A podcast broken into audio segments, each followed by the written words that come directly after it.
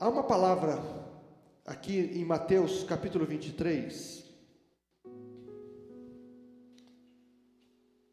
Jesus se dirigindo aos aos escribas e fariseus, ele diz uma aqui já no, no final praticamente do Evangelho de Mateus, ele se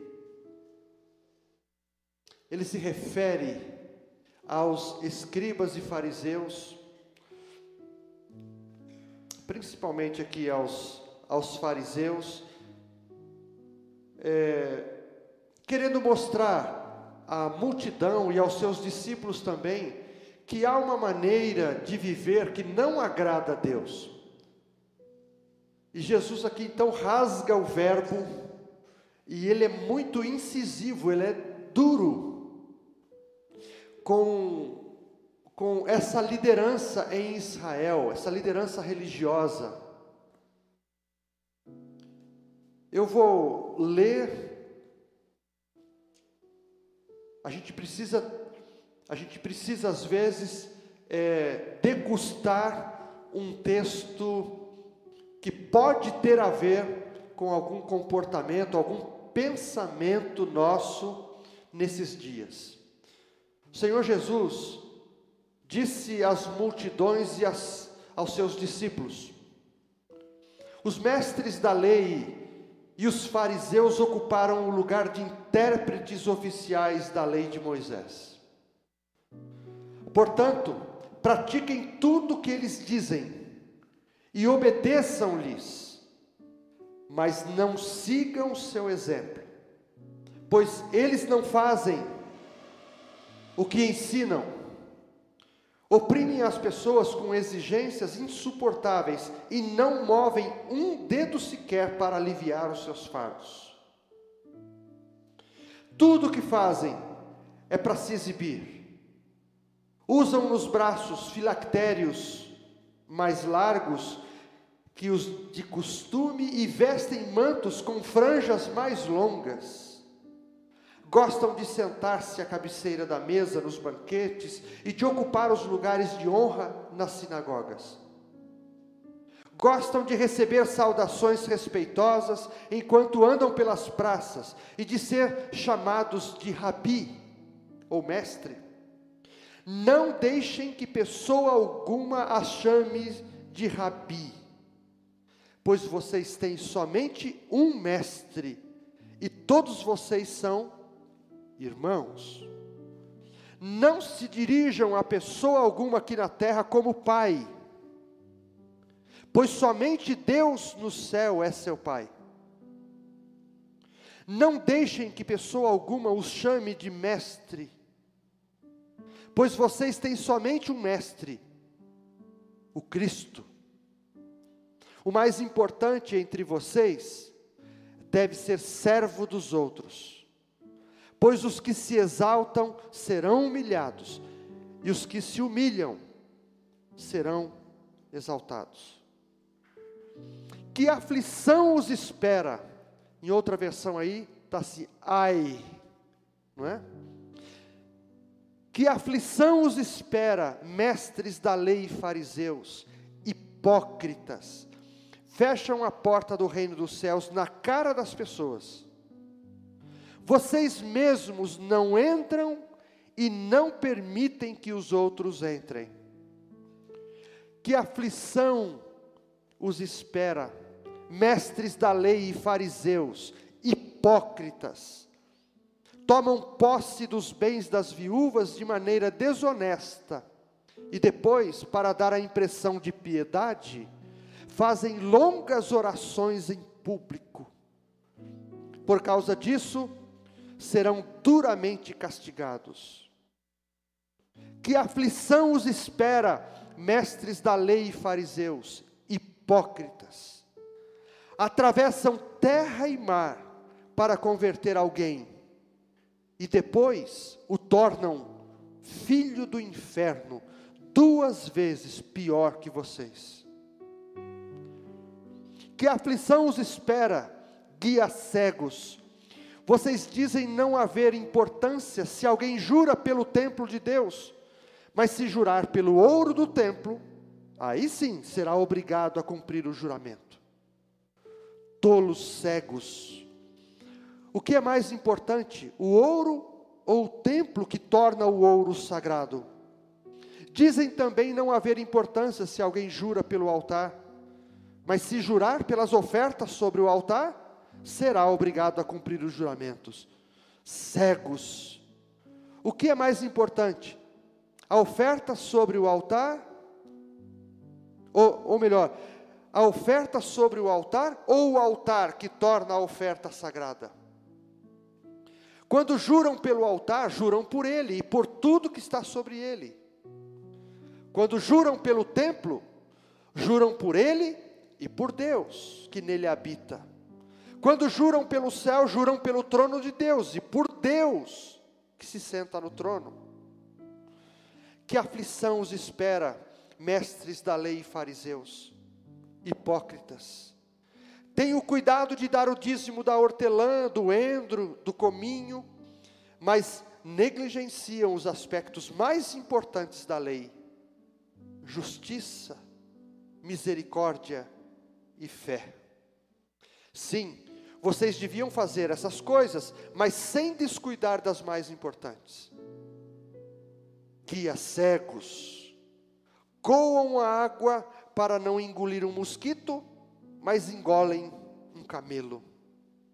Que aflição os espera, mestres da lei e fariseus, hipócritas. Tenham cuidado de limpar a parte exterior do copo e do prato, enquanto o interior está imundo, cheio de ganância e falta de domínio próprio. Fariseus cegos, lavem primeiro o interior do copo e do prato, e o exterior também ficará limpo. Que aflição os espera, mestres da lei e fariseus, hipócritas! São como túmulos pintados de branco, bonitos por fora, mas cheios de ossos e de toda espécie de impureza por dentro. Por fora, parecem justos, mas por dentro seu coração está cheio de hipocrisia e maldade. Que aflição os espera, mestres da lei e fariseus, hipócritas.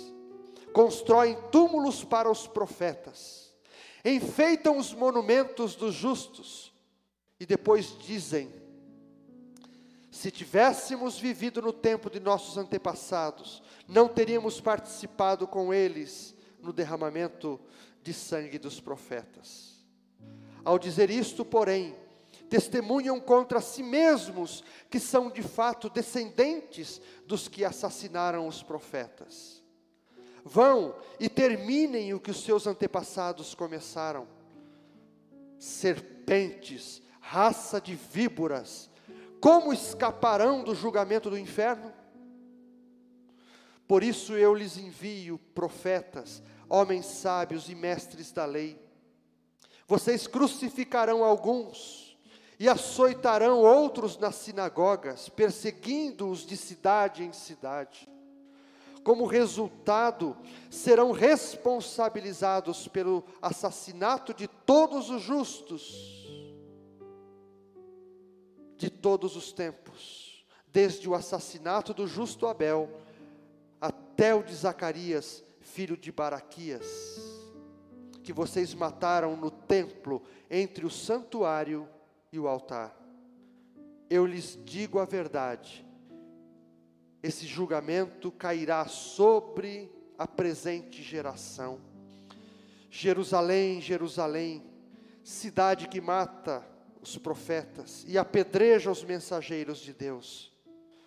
Quantas vezes eu quis juntar seus filhos como a galinha protege os pintinhos sob as asas, mas você não deixou. E agora sua casa foi abandonada e está deserta. Pois eu lhe digo: você nunca mais me verá, até que diga: Bendito é o que vem, em nome do Senhor. Amém.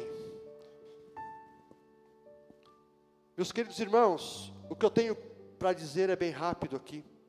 É, o texto me parece que é bem claro. É, há uma palavra dura do Senhor Jesus, a, a hipocrisia. Por isso que ele inicia esse texto dizendo: Olha, é, pratiquem, falou para a multidão, não é, que estava ali, para os seus discípulos e também para fariseus e escribas que estavam ali. Eles sempre estavam ali no calcanhar do Senhor Jesus. Pratiquem o que eles ensinam, mas não façam o que eles fazem. Esse ditado, irmãos, de Jesus, dura até hoje. E tem vários ditados tirados justamente desse capítulo aqui. Eu quero apenas é, jogar um pouquinho mais de luz no versículo 15. Todo o texto é maravilhoso. Um, um, um pregador excelente tiraria desse texto aqui muita coisa boa, não é? E eu quero só me ater ao versículo 15. Que aflição os espera, mestres da lei e fariseus, hipócritas. Atravessam terra e mar para converter alguém e depois o tornam um filho do inferno, duas vezes pior que vocês. Há uma outra versão que usa a expressão prosélito. Eu não sei se você tem uma Bíblia. Alguém tem aí essa versão? Tem, né, Nelson? Tem, Aldenir? Prosélito. E me chamou, irmãos, atenção essa palavra, embora esta, esta versão da minha Bíblia aqui seja outra, mas eu, eu fui também numa que eu tenho em casa, e a expressão prosélito, é, ela não é muito conhecida. Da onde vem o proselitismo? Quem é o prosélito?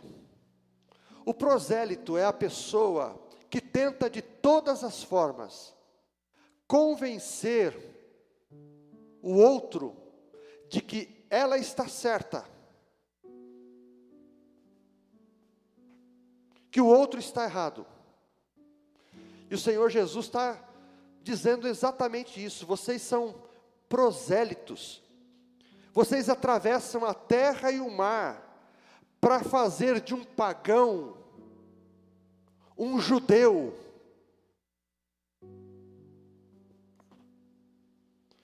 Ou seja, vocês convencem um pagão a se tornar um judeu na religião, e depois que conseguem, vocês o, trans, vocês o tornam um filho do inferno, duas vezes pior que vocês. É pesadíssimo isso aqui, não é, irmãos? Pesadíssimo. É, Essa palavra de hoje, que eu quero deixar com vocês, é uma palavra de cautela. Eu acho que o Espírito Santo nos chama a atenção nesta manhã para sermos prudentes, cautelosos. Eu tenho, eu não sou de entrar, irmãos, é, em Facebook, muito. Eu às vezes entro porque tem pessoas que colocam postagens lá e nos mencionam, tal, e a gente entra. Só que quando eu entro, além de ver o que me mandaram, o que citaram sobre alguma coisa assim, eu percebo algum, alguns posts, né, algumas, algumas colocações lá, e eu nunca vi, irmãos, tanta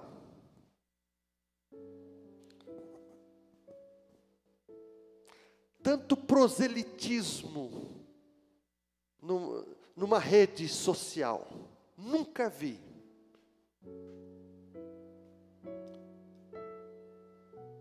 E aqui é a palavra de um pastor, irmãos, que é, zela pelo rebanho.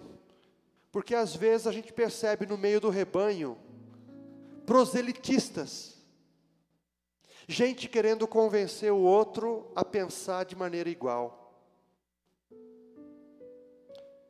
E se ninguém fala, alguém tem que falar. Eu lembro que tinha um comercial da, de uns pombos, não é? Se ninguém fala, alguém tem que falar. Era essa a chamada do comercial. E, e assim eu falo com muito carinho, com muito respeito, não é para expor A ou B. Eu só quero mencionar o fato que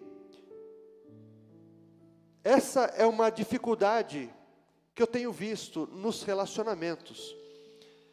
Pessoas entram e postam um pensamento. Não vai colocar um pensamento contrário, vai colocar um pensamento seu. A pessoa entra e se posiciona. Eu sou contra o Tite. Um exemplo. Eu sou contra o Neymar. Neymar apavora, né? Mas, ah, eu sou a favor do Tite. Eu acho que ele está certo. Aí vem a resposta. É, você acha que está certo porque. Tá. O outro responde: Você não entende nada porque você não conhece. E aí começa um clima, um ataque. Como nunca, irmãos, como nunca eu, eu tenho percebido que é, esses posts, essas colocações, eles acabam indo na, pegando no caráter do, do que postou ou no do que respondeu. Então, quem coloca, corre o risco, ele sabe do risco que ele está colocando em, em, em postar sua opinião. O outro que responde sabe do risco que está correndo em responder daquela forma. E aí, a gente vê as reações. Eu comentei isso no meio da semana aí, não lembro que dia, eu comentei isso. Certas ações complicam a vida, a, a própria vida, e certas reações complicam também a vida de quem reage e complica a vida de quem agiu primeiro. O proselitismo, essa, essa ideia de convencer o outro que eu eu estou certo e você não, é um perigo muito grande, irmãos. É um perigo muito grande. Então, já tem um, um ditado antigo. É, como é que é mesmo? Política e religião futebol, né? Futebol, política e religião é melhor, porque, irmãos, tem muita coisa parece que está entranhada no coração. Por exemplo, eu sou um palmeirense fajuto, mas eu corro risco, por exemplo, de, dependendo de como eu brinco, como eu falo. Cadê? O Natan, está o Natan ali, ó. Eu sempre brinco com o Natan, né? Mas dependendo da forma como eu falo, no momento em que eu falo, isso não vai cair bem. E vice-versa. Parece que toda brincadeira tem um fundo de um desejo de humilhar o outro. Vocês estão entendendo, irmãos? No fundo, tem uma pitadinha de, de tocar numa área frágil do outro. A gente não sabe. E o outro, então, porque também tem coisas guardadas no seu coração, tem às vezes uma paixão exagerada por aquilo, reage de uma outra forma, brutal. E eu acho que essa palavra do Senhor Jesus tem a ver, porque às vezes a gente ganha uma pessoa com ganha, vai conquistando, não é? E, e de repente, por causa de uma brincadeira, a gente quebra todo um trabalho que o Espírito Santo realizou na vida daquele coração. Aí, uma trinca acontece, aquela trinca geralmente fica ali, ah, muita gente não quer curar a trinca, é tipo assim, ó, para mim queimou o filme, chega. Da trinca vem o afastamento, do afastamento vem o esfriamento, aí eu não sei mais o que acontece. O esfriamento, o afastamento, e depois, aquilo que era tão gostoso foi embora. Futebol é uma, é uma área muito delicada, principalmente para os homens. Muitos homens crentes colocam o, o time acima de Deus, irmãos. Pode brincar com Deus, pode fazer piada com Deus, mas fez uma piada com o seu time, acabou. Não é? Futebol. Sobre política. Eu tenho que tocar nisso aqui. Irmãos, eu não estou aqui para defender Bolsonaro, eu não estou aqui para defender Lula, eu não estou aqui para de, quebrar o Lula, eu não estou aqui para quebrar o Bolsonaro, mas ultimamente, esses posicionamentos da gente, porque tem muito crente com Bolsonaro, então já estão falando que a igreja toda está com, tá com Bolsonaro, e aí a gente começa discute, tá, porque eu concordo, porque o Bolsonaro está protegido, porque ele gosta de crente. Precisamos tomar muito cuidado nessa área, irmãos. Em nome de Jesus. Vamos orar pelo nosso governo, mas não vamos dar muito pitaco, porque isso tem dividido, irmãos. Eu fiquei muito chateado essa semana por causa de um de um comentário que alguém colocou num grupo dos pequenos grupos. Fiquei chateado. Alguém colocou o que não devia lá, falando do Bolsonaro, falando mal, e houve uma reação de alguns que saíram do pequeno grupo por causa do comentário. O que, que eu, que faço parte do pequeno grupo, tenho a ver com a saída desses irmãos e com o comentário do outro? Alguém poderia me dizer? Eu vou sair da igreja porque o irmão falou uma bobagem lá a respeito do Bolsonaro, ou por, do Lula, eu não gostei, estou fora da igreja. É assim que se reage? Aí fica essas rusgas essas trinquinhas, já não conversa mais, para mim já perdeu a confiança, ele já se posicionou, ele é contra o governo, ele é a favor do governo, e a gente fica separado, e aquilo que importa mesmo não acontece, e Deus não está nesse tipo de coisa. A gente faz prosélito, ou a gente faz proselitismo, ganha pessoa e depois, no final das contas, torna aquela pessoa duas vezes pior do que eu mesmo. Eu estou parafraseando esse versículo, irmãos, mas acontece cada coisa no esporte, né? No futebol, na política e na religião. Hoje nós cantamos aqui uma canção fala que Jesus veio dar sentido a isso, ao que chamavam religião, não é? E nós não seguimos uma religião, nós seguimos uma pessoa que é Cristo Jesus. Não é isso? É, mas assim, irmãos, vamos tomar cuidado, porque por essas e por outras na, na internet aí, pelo no Face e tal, as pessoas nos conhecem, acabam nos conhecendo e vão associar várias ideias em cima do que nós postamos. Precisamos tomar cuidado com o exagero das coisas. Tem gente que coloca um, um, monte de coisa, Deus é isso, Deus é aquilo, Deus e tal, tal, não sei o que lá, tal, e Deus vai abrir a porta, Deus vai, eh, não sei como se Deus fosse aquele que só faz o que nós imaginamos ou desejamos que Ele faça. Irmãos, Deus não é livre para fazer o que Ele quer, Ele tem que fazer o que nós queremos.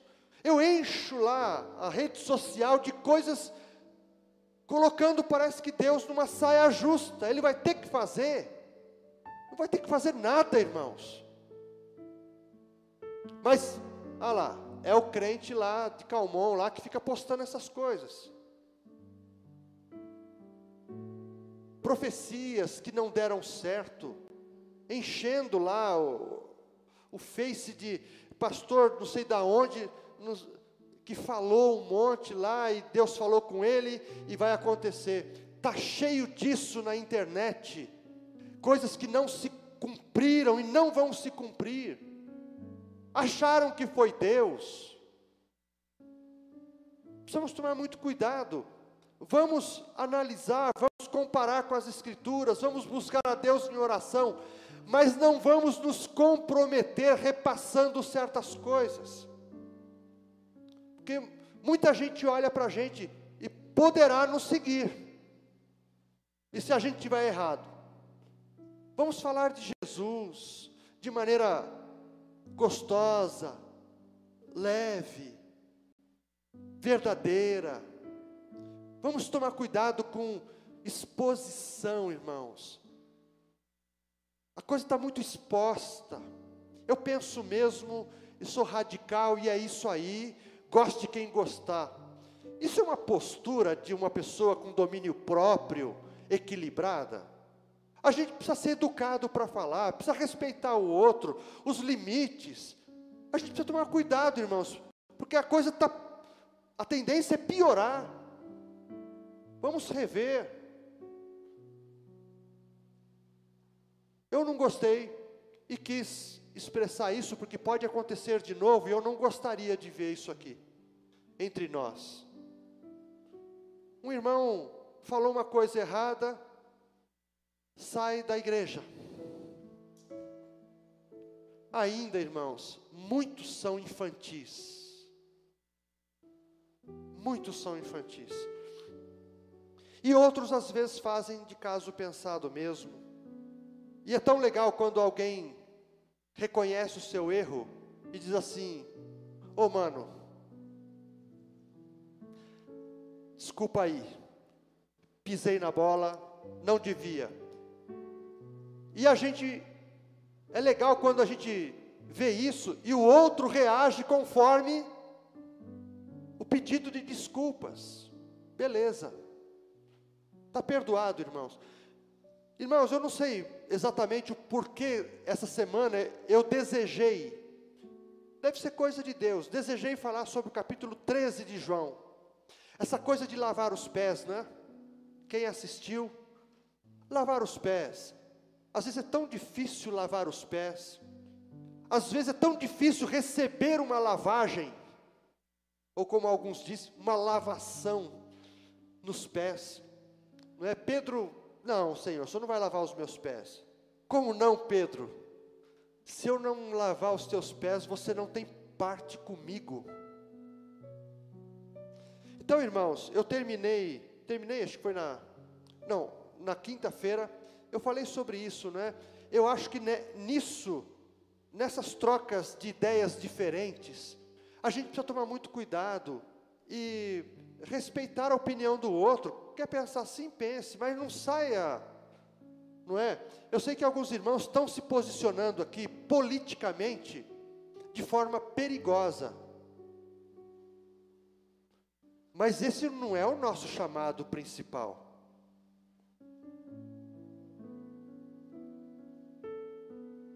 Quem se posiciona assim e quer fazer o outro pensar igual, ele é um proselitista. E nós precisamos tomar muito cuidado, irmãos, muito cuidado. Eu acho que prioridade é a nossa comunhão, o nosso bem-estar, é prioridade a gente viver bem, prioridade é respeitar, prioridade é pedir perdão, prioridade é, é, é se arrepender, é perdoar. Essas coisas, parece que o principal não tem acontecido.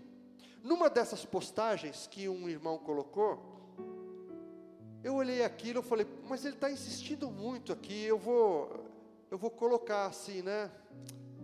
Então, outros pensaram assim como você está pensando, e não, e não deu certo também. Todo mundo erra. Quando a oposição se torna a situação, tudo inverte e fica aquele movimento estranho na população, na igreja. Tem igreja que, não é, a, a liderança coloca cabresto, tem que votar naquele, naquela. E aí é situação. Passou aquela, aquele tempo, vira oposição, a igreja vai para oposição. Ah, irmãos, tem sido difícil. Eu eu rogo para esses alguns que têm exagerado, é, repensem. Vamos usar o nosso tempo, os recursos, assim, para edificação. É, cada um é livre, eu entendo, cada um é livre para colocar ali, mas ao colocar, pense naquele que poderá reagir de uma forma estranha, tal. Seja moderado, seja cauteloso. Fale mais de Deus e menos de Lula.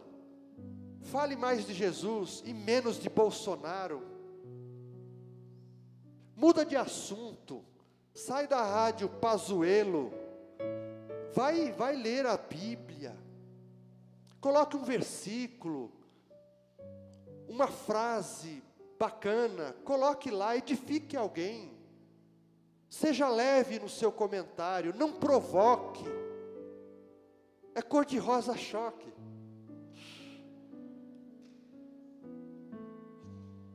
Não é? Uma hora é é o feminismo, outra hora é o machismo. Essas coisas nós temos que entender, temos que né, saber, conhecer, estudar um pouquinho, mas vamos tomar cuidado com os nossos posicionamentos. E outra coisa, não, não coloca publicamente. Se você não gostou, vai no, no privado, no particular, e comente lá. Será que eu estou certo assim? Ah, mas colocou publicamente e tem que responder publicamente. Nem sempre. Não é? Porque, às vezes, o, o líder, por exemplo, a Regiane é líder, ela e o Robinho, são líderes do PG. Aí, quando vê uma manifestação das duas partes, assim, de forma radical, como é que um líder fica? Se você fosse o líder, você não fica chateado também? É estranho, irmãos. E vamos tomar cuidado com isso. Porque numa ocasião como essa aqui, ó, é a comunhão. Às vezes um ficou chateado e não, não veio. Aí o outro responde, ah, mas não veio porque não quis. Olha aí o radicalismo de novo. Não é? A gente precisa parar com isso aí e se encher mais do Espírito Santo. Porque o, o fruto do Espírito Santo, irmãos, é mansidão. Eu vou ler aqui e termino. Tá certo? Gálatas 5. Talvez esteja faltando isso em nós, não é em vocês não, em nós. Gálatas 5.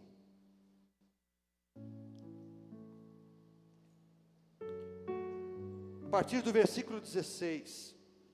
Por isso digo: deixem que o Espírito guie sua vida assim não satisfarão os anseios de sua natureza humana.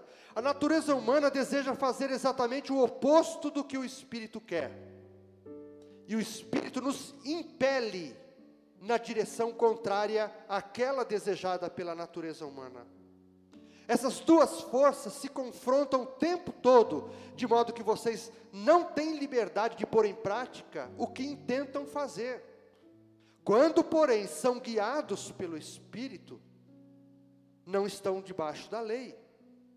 Quando seguem os desejos da natureza humana, da carne, os resultados são extremamente claros. Dois pontos: imoralidade sexual, impureza, sensualidade, idolatria, feitiçaria, hostilidade, discórdia. Olha ela aí, ó. Ciúmes, acessos de raiva, ambições egoístas, dissensões, divisões, inveja, bebedeiras, festanças desregradas e outros pecados semelhantes. Repito o que disse antes: quem pratica essas coisas não herdará o reino de Deus. Mas o Espírito produz esse fruto: amor, alegria, paz, paciência, amabilidade, bondade, fidelidade, mansidão e domínio próprio. E contra essas coisas não há lei. Somos livres para fazer essas coisas do Espírito. Deixa essa palavra em nome de Jesus com todos os irmãos. E se alguém tem alguma coisa contra o que eu falei, me chama no privado e a gente conversa lá. Senhor, diante de tantas coisas que estão acontecendo hoje aqui, nesse universo, Senhor, político, esportivo, social, econômico, a gente está bem suscetível, Senhor, aos erros. E às vezes nos posicionamos de forma descontrolada e nos esquecemos das prioridades, principalmente das espirituais. Nos perdoa quando desonramos o teu nome, quando entristecemos o teu espírito, quando deixamos Jesus de lado, achando que a nossa opinião é a mais certa. Nos realinha, Senhor, para a tua glória em nome de Jesus. Amém, Senhor.